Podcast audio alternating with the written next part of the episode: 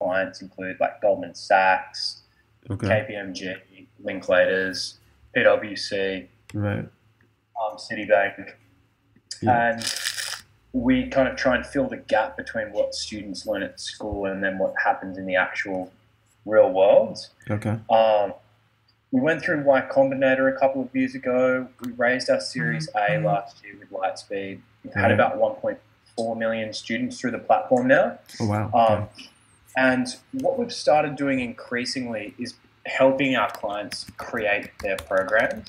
hmm So we work with really talented contractors or content advisors who Right. work with our client to create the program. hmm Um, this is a project in that vein. So our client in this case is SAP, okay. and SAP wants us to create a developer program for high school students in the US Right. to inspire students, get them to think about what working at SAP might be like, and also upskilling them, like giving them a little bit of a challenge um, and and helping them learn. Um, and so there are three three tasks in this program, Okay. and when I task, um, the, that on Forage's platform, like the fundamental unit is is a task, and every task has six steps. That's like hard coded into the platform. Um, I'll just share my screen, and it might be easier to show you rather than tell you. Yeah.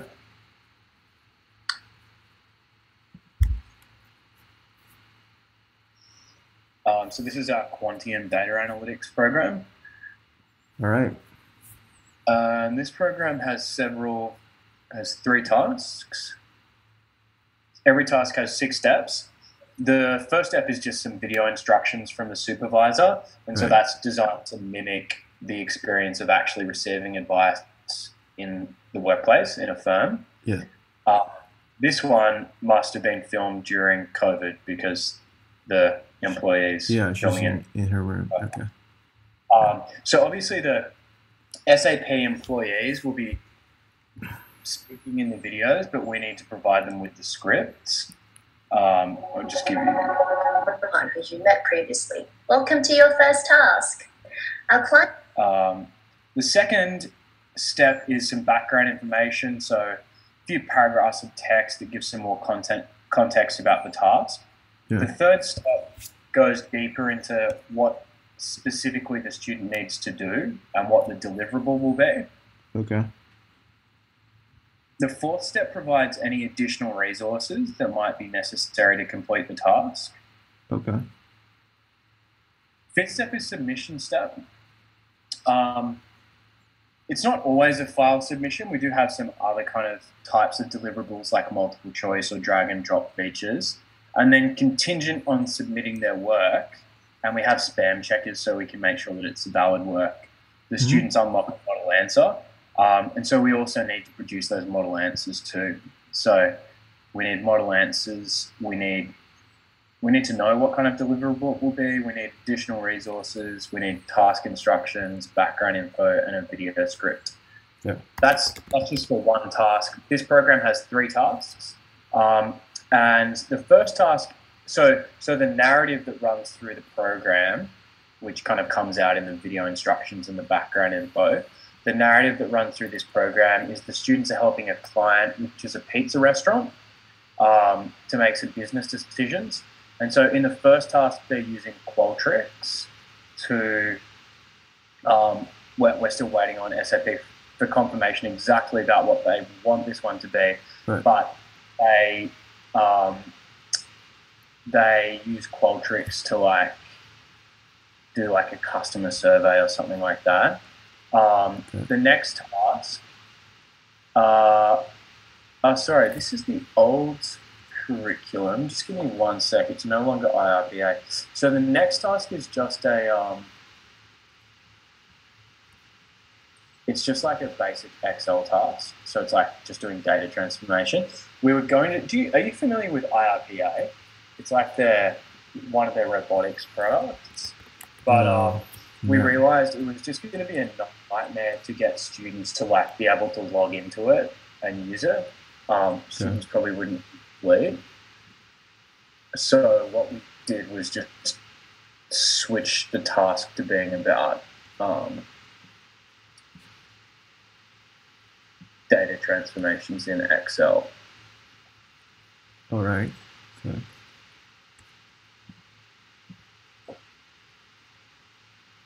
Um, one sec, sorry.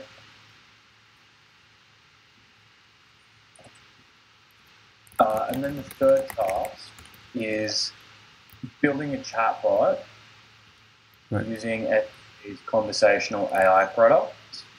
Okay.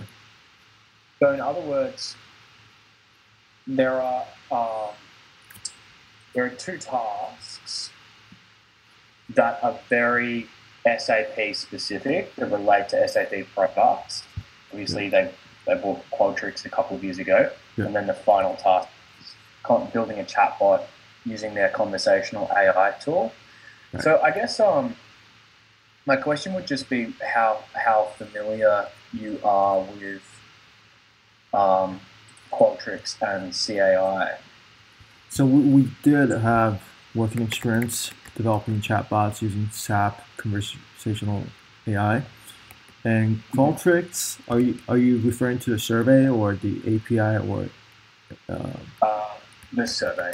All right, the survey. Um, yeah, we, we. I personally don't have any experiences with the survey, but we do have a team that does um, these uh, survey partnerships. We actually are related related to a GMAT standardization institution uh, in Taiwan, and they use this software.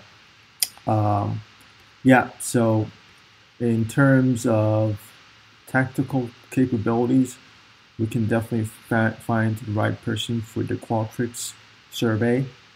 And um, we're pretty versed in conversational AI, um, be it SAP, be it IBM, be it Amazon, um, and so on and so, so forth.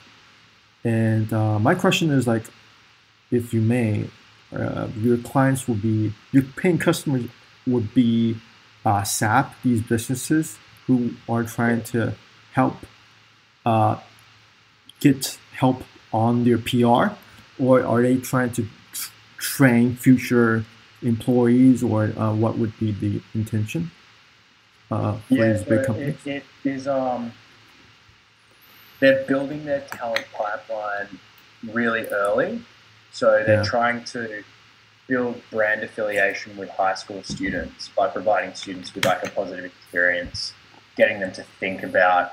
Also, students from underrepresented um, backgrounds, trying to get them to think about not only think about being a developer, but to get them the skills that will help them succeed. Okay. Um, so teach them, teaching them those skills in the, the program. Um, I'll just quickly show you. This is the this is the most up to date curriculum. Um, so the second task is just data analysis in Excel, no longer using IRPA. Um, and they're going to send us the sandbox link for Qualtrics. right. Um, so a couple of logistical things. We um, we have our content advisors build the tasks directly into our platform now. Um, so we give give you login details and we give you support. It's pretty intuitive, but like we find that it leads to better tasks if people are creating them straight into the platform rather than into like just like Word or Excel or something like that, because you can kind of visualize the platform's possibilities and limitations a bit better. Yeah. Um, the second thing is, after the first draft is produced, we have a feedback workshop with the client, um, with the content advisor, and with SAP in the same room. Okay. And we find that's the best way to do it so that there's not like back and forth by email and people actually talk to each other in real time. Right. Uh, then usually they'll have some um, feedback. Um, the content advisor incorporates those revisions, and then we Mhm. go to user testing. So we put the program in front of real students in our database, Okay. and sometimes those students identify things as well. And then there's some some final tweaks. So that, that whole process takes two to three weeks. Um, but I guess I'm just curious if you're working with like an agency or a team, who would be the person who would be physically present, conversing with SAP, getting their feedback uh, during the workshop? So I, I do have a co-founder. Uh, he's very well versed in, in tech. Um, his tech stack includes MongoDB, uh, Python, um, JS, and whatnot. So he would be uh, present in the meeting, as well as me if you want. But basically, he has like enter competitions, coding competitions, um, and startup um, competitions before, and has won awards on development. And his name is Jim Jim Bing. Um, the problem with uh, my co-founder is he's not really good at speaking English. So if you want, I can be beside him doing the translation. And um, yeah, I mean, uh, about your, your project, are you looking for uh, someone to help you develop, continue developing uh, your platform, or to develop develop courses that would help your students to, to learn how to use chatbots and, and stuff, stuff like that? So we, we just need someone to specifically build out this course for SAP. Ah, okay. Uh, right. Yeah. So we don't need help with our platform. Yeah. We, we need like someone to create a course that's going to teach students Qualtrics, data analysis, and conversational AI. Those three tasks. All right. Um, that's pretty straightforward. I mean, I can definitely um, bring my co-founder in for the coming meeting, and um, uh, I guess my, yeah. sorry to jump in there. My concern would just be um, it's for US high school students. So if he isn't fluent in English, um, how how would that work? Uh, so are you tr- trying to like produce video content on the platform? Is it like a, a teacher thing where um, someone would be uh, taping himself going through the conversational AI and Qualtrics survey and actually providing different lessons, courses, and chapters.